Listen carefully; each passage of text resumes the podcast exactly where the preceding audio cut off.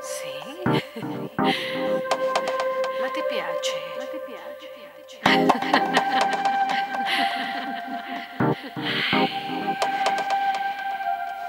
Sono tranquilla. Non ti preoccupare.